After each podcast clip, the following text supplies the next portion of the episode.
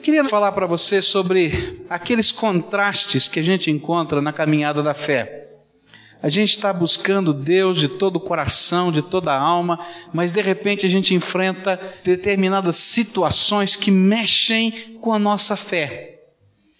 Se você está no meio da corrida da fé, com certeza você já encontrou situações que abalaram a sua fé. Tem até um hino antigo muito gostoso de cantar, dizendo assim: oscilando minha fé, e aí? Cristo me valerá. E é uma verdade, você já oscilou na sua fé, não é verdade? Todos nós já oscilamos. E muitas vezes essa oscilação da fé tem a ver com os contrastes, com as coisas, às vezes até contraditórias que estão acontecendo na nossa vida. E eu queria estudar com você a palavra de Deus numa oração. A oração do profeta Isaías, que se encontra lá no capítulo 49, onde num determinado momento da missão desse servo de Deus, ele está dialogando com Deus. Ele está falando para Deus: Olha, eu estou vivendo um momento de oscilação na minha fé. Tem coisas que estão acontecendo dentro da minha vida, dentro da minha alma, que eu não consigo muito bem compreender e entender. E aí, então, nesse diálogo maravilhoso, ele coloca as coisas que estão no seu coração e Deus revela a sua graça. E nessa conversa eu queria destacar para vocês alguns contrastes. Mas primeiro, leamos a palavra de Deus. Isaías 49, a partir do verso 1, e diz assim a palavra do Senhor: Nações distantes, escutem o que eu, o servo de Deus, estou dizendo. Prestem atenção todos os povos do mundo. Eu ainda estava na barriga da minha mãe quando Deus eterno me escolheu e eu nem havia nascido quando ele me chamou pelo meu nome. Ele fez com que as minhas palavras fossem cortantes, como uma espada afiada, e me protegeu com a sua própria mão. Ele me fez igual uma flecha pontuda, uma arma que ele guarda até o momento de ser usada. Ele me disse: Israel, você é o meu servo, e por meio de você vou mostrar a minha grandeza.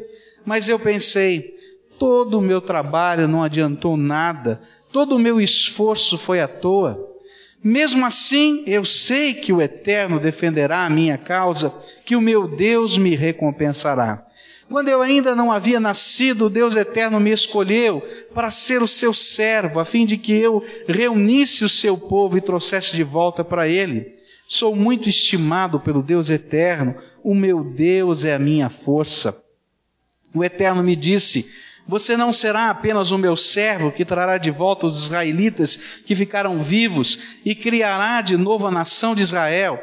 Eu farei também com que você seja uma luz para os outros povos, a fim de levar a minha salvação ao mundo inteiro. O Deus eterno, o Santo Deus de Israel, o seu Salvador, fala com o seu servo, que é desprezado e odiado pelos povos e que é escravo de reis. O Eterno diz ao seu servo: Reis e príncipes verão o seu poder, eles virão e se ajoelharão aos seus pés em sinal de respeito, pois eu, o Eterno, cumpro as minhas promessas. Eu, o Santo Deus de Israel, escolhi você para ser o meu servo. O Deus Eterno diz ao seu povo: quando chegar o tempo de mostrar a minha bondade, eu responderei ao seu pedido. Quando chegar o dia de salvá-los, eu os ajudarei, eu os protegerei, por meio de vocês farei uma aliança com os povos, construirei de novo o país de vocês e devolverei a vocês a terra que agora está arrasada. Direi aos prisioneiros: saiam da prisão, e aos que vivem na escuridão direi: vocês estão livres, como ovelhas. Eles pastarão perto dos caminhos e até mesmo nos montes pelados encontrarão pasto não terão fome nem sede, não serão castigados nem pelo sol, nem pelos ventos quentes do deserto, pois eu tenho pena deles e os guiarei e os levarei até as fontes de água. Abrirei uma estrada nas montanhas, prepararei um caminho plano por onde o meu povo passará. Eles voltarão de lugares distantes, do norte, do oeste, de Assuã no sul Cantem, ó céus, e alegre-se, ó terra, montes gritem de alegria, pois o Deus eterno consolou o seu povo, ele teve pena dos que estavam sofrendo. Mas o povo de Sião diz: O eterno nos abandonou, Deus se esqueceu de nós. O Deus eterno responde: Será que uma mãe pode se esquecer do seu bebê? Será que pode deixar de amar o seu próprio filho? Mesmo que isso acontecesse, eu nunca me esqueceria de vocês. Jerusalém, o seu nome está escrito nas minhas mãos e eu nunca me esqueço das suas muralhas. Os que vão reconstruí-la estão chegando depressa, enquanto estão fugindo aqueles que destruíram e arrasaram. Olhe para todos os lados e veja o que está acontecendo. Os seus moradores estão voltando, eles estão chegando. Juro pela minha vida que todos eles são como joias que você usará com orgulho, assim como uma noiva se enfeita com as suas joias. O seu país foi arrasado e ficou abandonado, mas agora será pequeno demais para os que vêm morar ali. Aqueles que deixaram você em ruínas serão levados para longe. Os que nasceram no cativeiro e que voltaram para morar em você lhe dirão um dia: Este país é pequeno demais, precisamos de um lugar maior onde morar. E então você pensará assim: Quem me fez mãe destes filhos? Eu, uma mulher que não podia ter filhos, abandonada, rejeitada e prisioneira, quem criou esses filhos para mim? Eu estava sozinha. De onde vieram todos eles? O Senhor eterno diz ao seu povo: Levantarei a mão e darei um sinal de comando aos povos para que tragam de volta a Jerusalém os filhos e as filhas de vocês, carregando-os no colo e nos ombros. E então vocês ficarão sabendo que eu sou o Deus eterno e que os que confiam em mim nunca ficam desiludidos. Será que alguém pode tirar de um soldado as coisas que ele carrega depois da batalha? Ou será que alguém pode pôr em liberdade os que estão sendo levados como prisioneiros por um rei cruel? O Deus eterno responde que sim e diz: As coisas que o soldado carrega serão tiradas dele, e os prisioneiros do rei cruel serão postos em liberdade, pois eu lutarei contra os inimigos de vocês, e eu mesmo salvarei os seus filhos. Farei com que os seus inimigos comam a sua própria carne e bebam o seu próprio sangue, como se fosse vinho. E então todos ficarão sabendo que eu, o Deus eterno, sou o Salvador de vocês, que eu, o poderoso Deus de Israel, sou o seu redentor. Eu queria que você pensasse no primeiro contraste que estava no coração de Isaías, e para ele, como servo de Deus e ministro de Deus, era uma coisa tão complicada.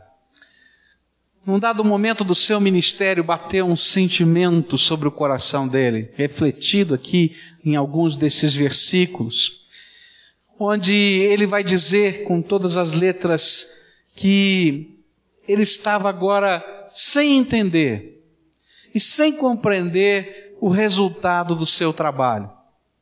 Para que o meu ministério? Para que essa pregação?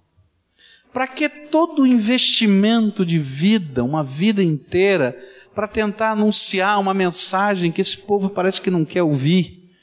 E que eu sonhava que mudasse a cara da minha nação, mas ao contrário, parece que a nação ficou mais enrolada e complicada e as coisas que estão acontecendo, política e socialmente, a nação caindo aos pedaços. Parece que não adiantou nada e não funcionou.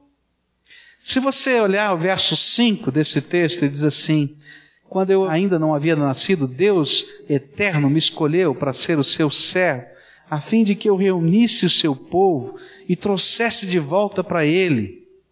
Eu tinha muito claro na minha mente, é isso que Isaías está dizendo para nós, qual era o meu objetivo de vida, qual era a minha missão, qual era o projeto de Deus para mim. E eu estou trabalhando nesse projeto a minha vida toda. O meu projeto de vida, aquele que o Senhor me deu, o Senhor me escolheu para isso. Antes que eu nascesse, lá no ventre da minha mãe, o Senhor já me ungiu para esse ministério. E eu estou aplicando a minha vida. O meu projeto é o teu projeto, e o projeto é reunir esse povo e trazer de volta para o Senhor.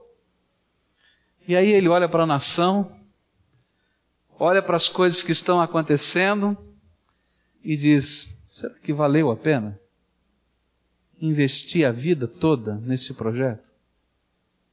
Quais são os resultados que a gente pode ver e constatar do investimento feito? Não estou falando de dinheiro, estou falando de vida. Ele tinha bem claro na mente o segundo projeto de Deus, que está lá no verso 6, criar novamente a nação. Uma nação que tivesse agora uma organização e uma liderança voltados para os projetos de Deus. Ele olha a cidade de Jerusalém, ele olha as confusões em todo o país, ele olha todas as coisas que estão acontecendo, e ele diz: será que valeu a pena investir a minha vida inteira no projeto?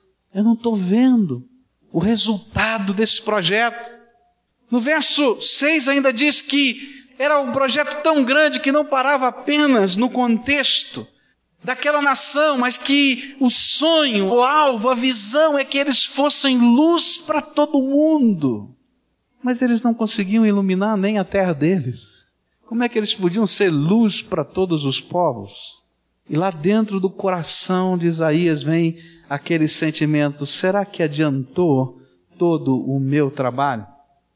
E aí Deus começa a falar com ele nesses primeiros versos desse texto e começa a mostrar que Deus usa métodos divergentes de avaliar o que funciona e o que não funciona no trabalho e na ação da nossa vida.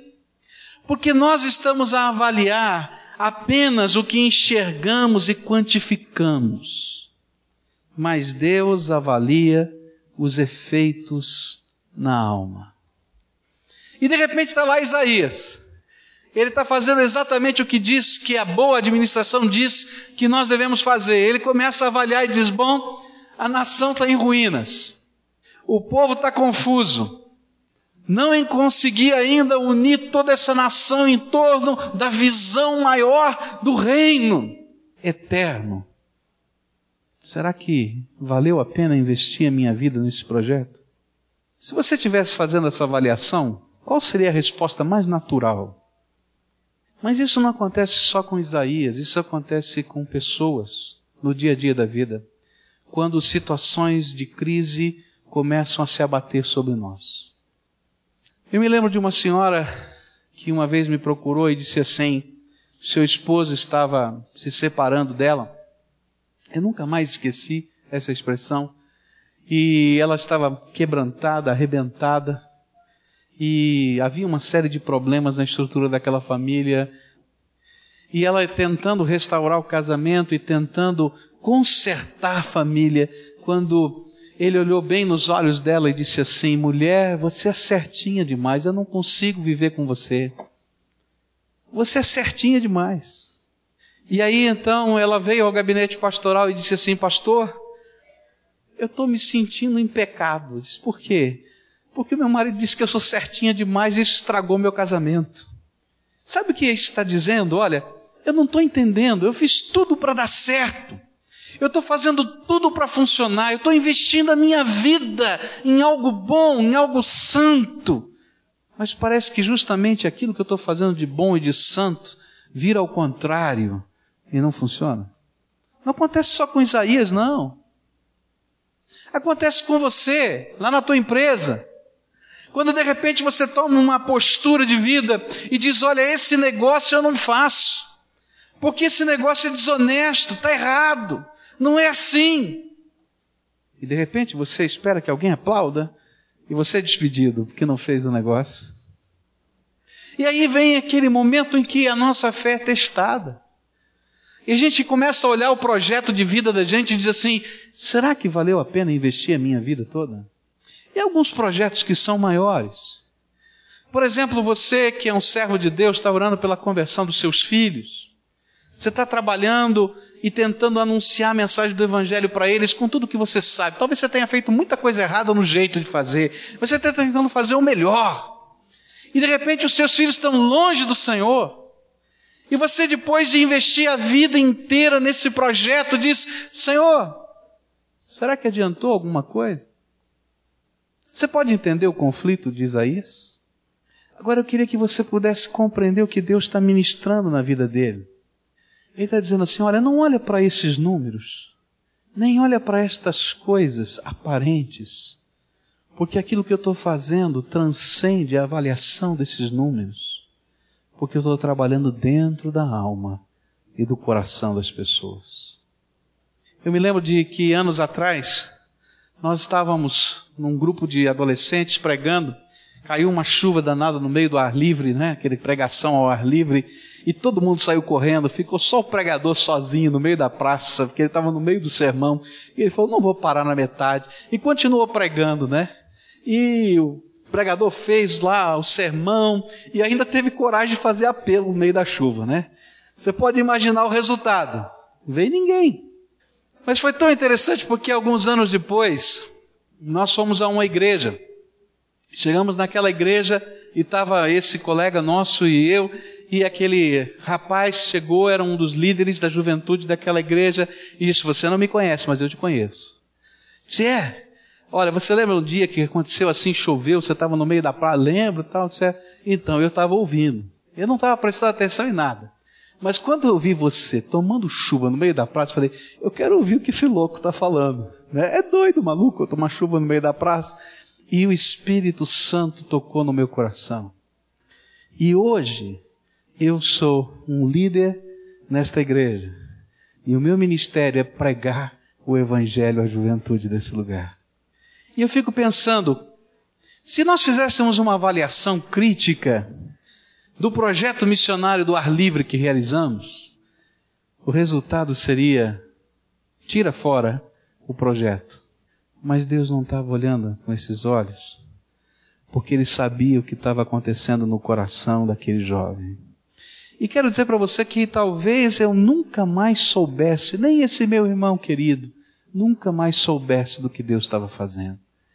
Eu quero dizer para você que Deus está operando coisas através da tua vida, através do investimento de vida que você não sabe, que você não conhece, que transcende tudo que você imagina. E que por mais que as vozes ao redor estejam dizendo para você, não funciona esse negócio de fé, não funciona esse negócio de andar no temor do Senhor, não funciona, eu quero dizer para você que a voz de Deus ao seu coração é o contrário continua, porque eu estou fazendo de você uma flecha pontuda que vai lá e cutuca o coração daqueles que eu quero salvar. Você está orando pelos seus filhos? Continua semeando oração e amor na vida deles. Você não está vendo o resultado? Continua porque Deus está usando para a sua glória e para a bênção na vida deles. Talvez você não esteja percebendo os efeitos disso agora, mas Deus é tremendo. Deus é tremendo. Hebreus 6,10, porque Deus não é injusto para se esquecer da vossa obra e do amor que para com o seu nome mostrastes, porquanto servistes aos santos e ainda servis. Investe. Pode continuar no plano de Deus. O teu trabalho só tem sentido no plano de Deus. E mesmo que você não entenda o plano de Deus, pode confiar no estrategista, porque ele sabe o que ele está fazendo. E coisas tremendas da sua graça se manifestam através de nós. Há um missionário aqui no Brasil que veio para o país com um grande projeto, ele e sua esposa, de evangelizar os ribeirinhos na Amazônia. Esse senhor veio com um sonho. E quando chegaram aqui, anos passados, há mais de 40 anos atrás, a esposa dele adoeceu. Usaram todos os recursos necessários e possíveis para tratá-la, mas ela morreu no barco que andava pela floresta amazônica. E eles não tiveram outra alternativa, eles pararam o barquinho para sepultar a mulher. Era uma vila pequenina, insignificante, no meio da floresta. Cavaram a sepultura, sepultaram a mulher. E aquele homem não se sentiu motivado ou animado de continuar na jornada. O barco seguiu viagem e ele ficou sentado na beira do túmulo. Ele não tinha condição ou esperança de continuar. Parece que todos os sonhos e projetos tinham morrido ali, junto com a sua esposa. Faz 40 anos que ele está naquela vila. E Deus usou e tem usado a vida desse homem para fazer uma grande obra em toda aquela região, a partir daquela vila. Gente, a gente não compreende os projetos de Deus, nem os meios que Deus usa, mas a gente sabe que Deus pode transformar as desgraças da nossa vida em bênçãos tremendas da sua graça nesse mundo. Então, não diga, o meu trabalho não está funcionando, não dá certo, eu não posso, eu não consigo, eu não sei. Você não sabe o que Deus está fazendo. E você não sabe o alcance da tua vida. Até onde a graça de Deus está indo. O segundo contraste que aparece aqui nesse texto tem a ver com ansiedade. É a minha ansiedade versus o tempo. Porque esse negócio de tempo de Deus é complicado, não é? Então alguns dizem assim, ah, tá, tá preparando para casar, ah, no tempo de Deus, no agosto de Deus, não é assim? Porque eu não sei como é que é esse negócio e tal. E outras situações tão complicadas da vida. E Deus havia feito uma série de promessas para Isaías, promessas tremendas. Deus tinha dito que ele faria coisas tremendas através do seu trabalho. Mas naquele instante Isaías estava se sentindo meio sufocado pela realidade. E parecia que tudo quanto ele desejava e esperava nas promessas do Senhor estavam tão longe, tão distante, que dizia: será que Deus cumpre ainda as suas promessas? E Deus começa a trabalhar essa ansiedade no coração de Isaías, e no verso 7 ele diz: Eu cumpro as minhas promessas. E disse, Senhor, será que eu sou o homem certo para estar aqui? Porque eu estava esperando que acontecesse isso, aquilo, aquilo outro, e não aconteceu. E eu disse assim: Não, eu escolhi você. E aí eu aprendo uma coisa interessante. Diante da ansiedade, no meio das lutas da vida, quando a gente está esperando o tempo de Deus, a única segurança que eu tenho, a única segurança que eu tenho, são as palavras do meu Deus. Eu quero dizer para você que em muitas circunstâncias da minha vida eu senti tudo isso que Isaías sentiu. E eu tinha que voltar e ler aquilo que Deus tinha falado ao meu coração. Eu queria dar um, uma dica para você. Faz um caderno. Anota nesse caderno as coisas que Deus fala ao seu coração, as promessas que Ele dá, a esperança que Ele semeia. E nos dias em que você estiver como Isaías e como eu, se sentindo apertado, oprimido, ansioso, dizendo parece que tudo isso está lá tão distante, volta a ler. Porque a única segurança que nós temos na jornada da fé é a promessa do meu Pai. Eu me lembro de uma velha ilustração, você já deve ter ouvido muitos pregadores falando dessa ilustração, não é? de um incêndio e de uma criança que estava no andar, no primeiro andar de uma casa. E o pai chegou, mas não conseguia entrar porque já estava tomada a casa pelo fogo e a fumaça fazia com que é, quase não se enxergasse. E então a menininha lá da janela gritava. E aí ela ouviu a voz do papai, né? E o papai disse: Olha, estou aqui. Você pode se jogar que eu vou te segurar. Pode ficar tranquila que eu te seguro. E aí então a menininha dizia: Papai, mas eu não sei onde você está, eu não consigo ver, tem muita fumaça. E ele disse: Não tem problema, filha, eu estou vendo você, pode se jogar que eu vou segurar você. E aí então a menininha, cheia de confiança na voz do papai, pulou. E o papai a segurou nos braços. É assim a nossa caminhada da fé.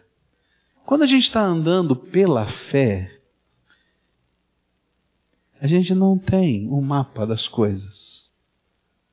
A gente não enxerga todas as soluções. A gente não percebe todos os caminhos.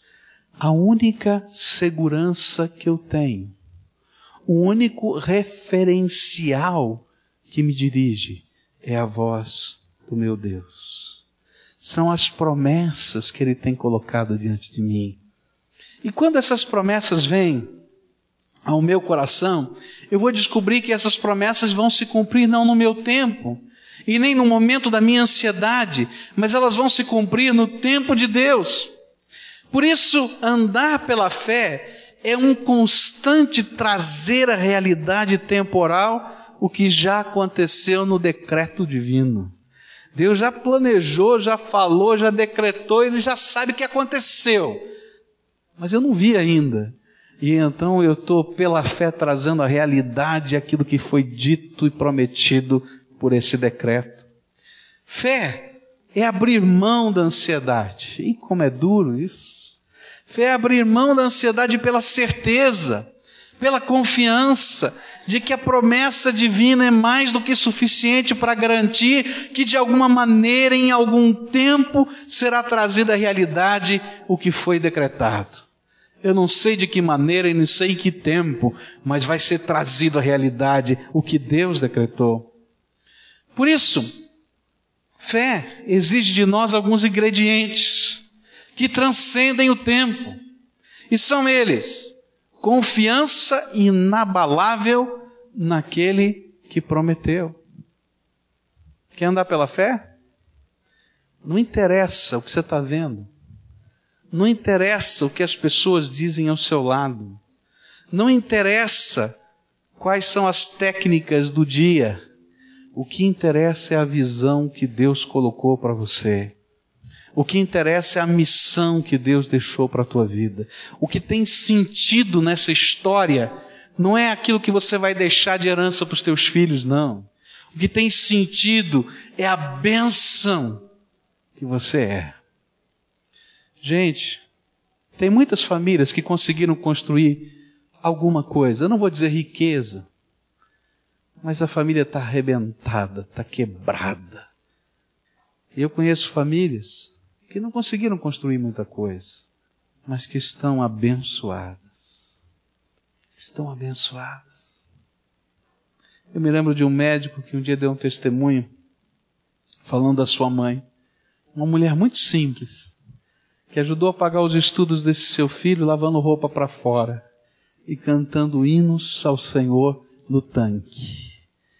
E eu me lembro do dia em que era dia das mães, esse médico veio para dizer, mamãe já tinha partido para a glória, da bênção que a mamãe tinha sido na sua vida. Não pela medicina só, mas porque a cena da alegria dela lavar aquela roupa, daquele sabão, e daqueles hinos nunca mais saíram da sua cabeça, porque esse era o tesouro que Deus tinha deixado para ele na figura da sua mãe.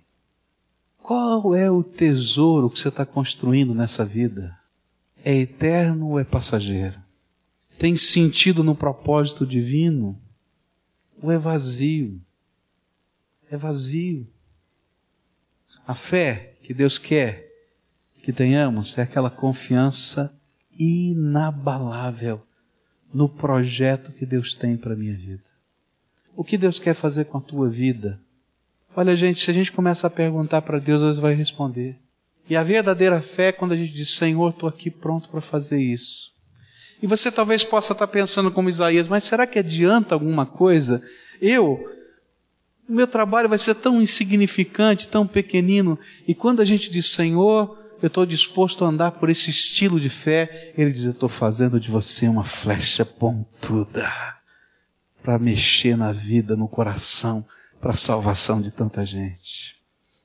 Fé é aquela esperança ardente de que o que esperamos vai se concretizar no tempo. Está orando pela conversão dos seus filhos? Não desista. Você não está vendo? Não? Faz mal. Deus é fiel. Tem uma cena lá em Apocalipse capítulo 8 que é tremenda. Diz que as orações que sobem à presença de Deus chegam no céu na forma de incenso. Uma figuração do que representam as orações. E esse incenso permanece na presença de Deus. E os anjos ministram todo o tempo e trazem aquele incenso na presença de Deus, até que do trono do Senhor venham raios, trovões que abalem toda a terra. Que figura linda!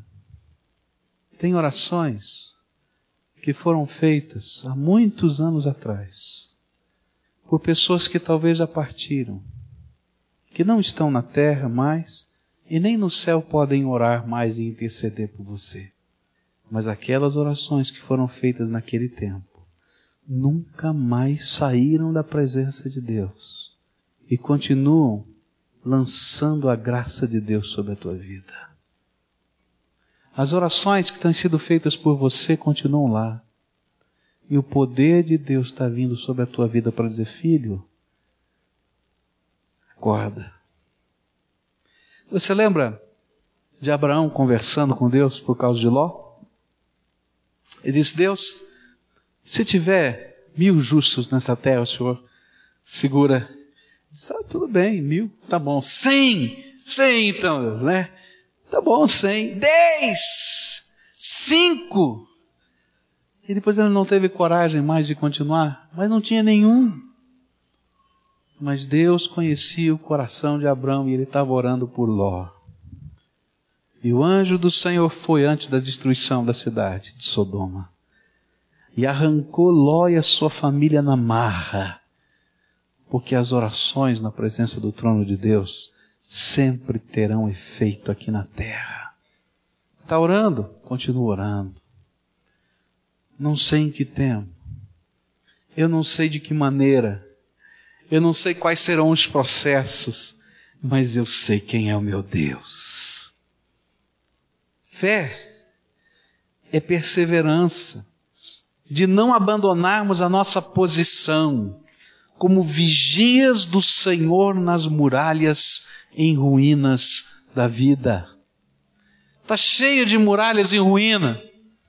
Nossa sociedade aqui está uma confusão, violência aqui no país. É, os jornais aí do mundo falando: será que os militares vão voltar ao poder porque está meio confusa a situação? O que é está acontecendo? E assim por diante. A gente olha para a família e a gente vê tantas situações complicadas e problemas novos que a gente não sabe como resolver porque são novos. A gente está no meio das ruínas. Mas Deus nos colocou no meio dessas ruínas para perseverarmos. E a gente se coloca em pé e diz: Senhor, está faltando uma pedra, está faltando uma rocha, está faltando um pedaço do muro, mas eu me voluntario para estar aqui como rocha viva e glorificar o teu nome. Por isso que Deus me fez e fez você pedras vivas. Fé é isso. Andar pela fé é isso. E os contrastes da vida são estes.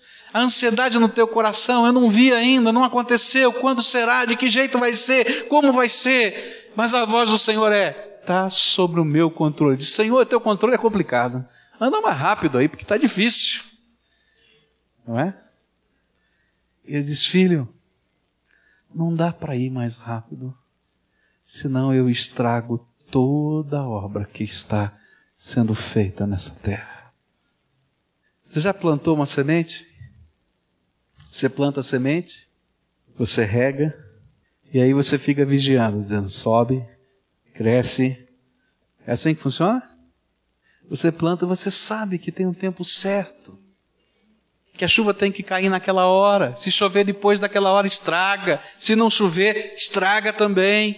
E você tem que esperar aquelas coisas acontecerem. E se você tentar acelerar o processo, desanda. Eu não sei o que Deus vai fazer. E nem sei como, como Deus vai fazer. Mas eu sei que Deus vai fazer. Sabe por quê?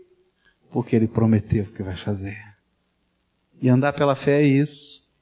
Hoje o Senhor está convocando a gente a andar pela fé. E eu queria dizer para você isso, olha, anda por fé. Eu não sei como, eu não sei de que jeito, eu não sei de que maneira, eu não sei quem, eu não sei em que lugar, mas eu sei que o Deus que prometeu vai fazer as coisas acontecerem. E sabe, até bom que seja tão diferente do que a gente imagina, porque a glória vai ser só dele. Só dele. Terceiro contraste que eu encontro nesse texto tem a ver com os sentimentos. Não só a ansiedade, mas às vezes o sentimento mesmo de abandono. Verso 14 diz: Deus me abandonou.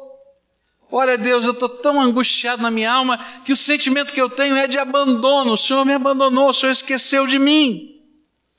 E aí, a resposta para essa ebulição nos sentimentos é a compreensão do amor de Deus por nós.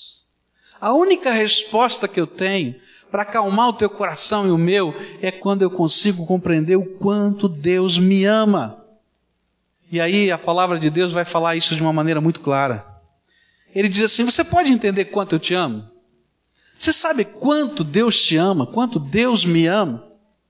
E então ele usa uma figura e diz assim: Olha, você pode imaginar uma mãe que está amamentando esquecer-se do seu filho, ainda que a mãe se esquecesse, eu não me esqueço de você. Como é que eu posso te abandonar? Deus está dizendo para a gente: eu escrevi o teu nome na palma da minha mão. Como eu posso me esquecer de você? Esse é o Deus a quem nós adoramos. Um Deus que me ama. Um Deus que me ama. Um Deus que envolve a minha vida com o seu amor. E ele continua a dizer para Isaías: Isaías, olha, aqueles que te oprimem já estão fugindo, porque eu já comecei a trabalhar e você não sabe. Você sabia que muitas vezes Deus está trabalhando a meu favor e a seu favor e você não sabe?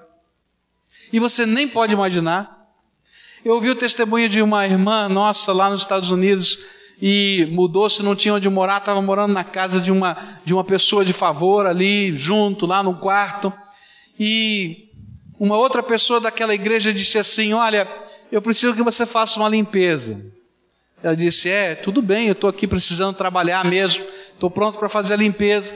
E disse assim: Mas olha, essa limpeza você faz de uma maneira muito especial. Eu quero que você trate bem dessa casa, que você faça isso, faça aquilo, faça aquilo outro.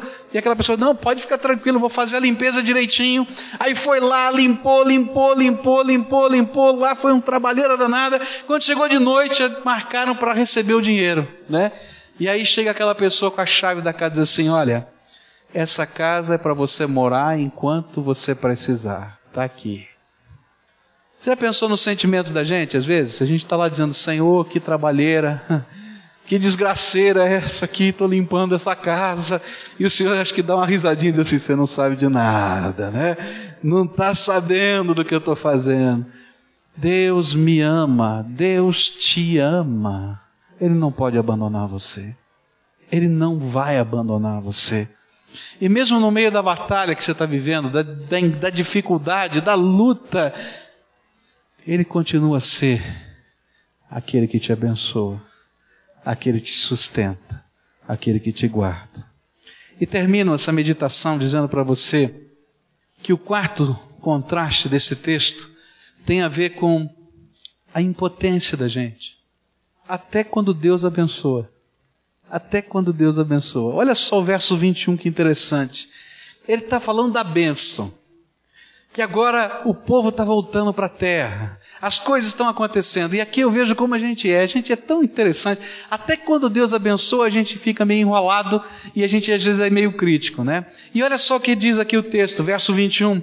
Então você pensará assim: quem me fez mãe destes filhos? Eu, uma mulher que não podia ter filhos, abandonada, rejeitada e prisioneira.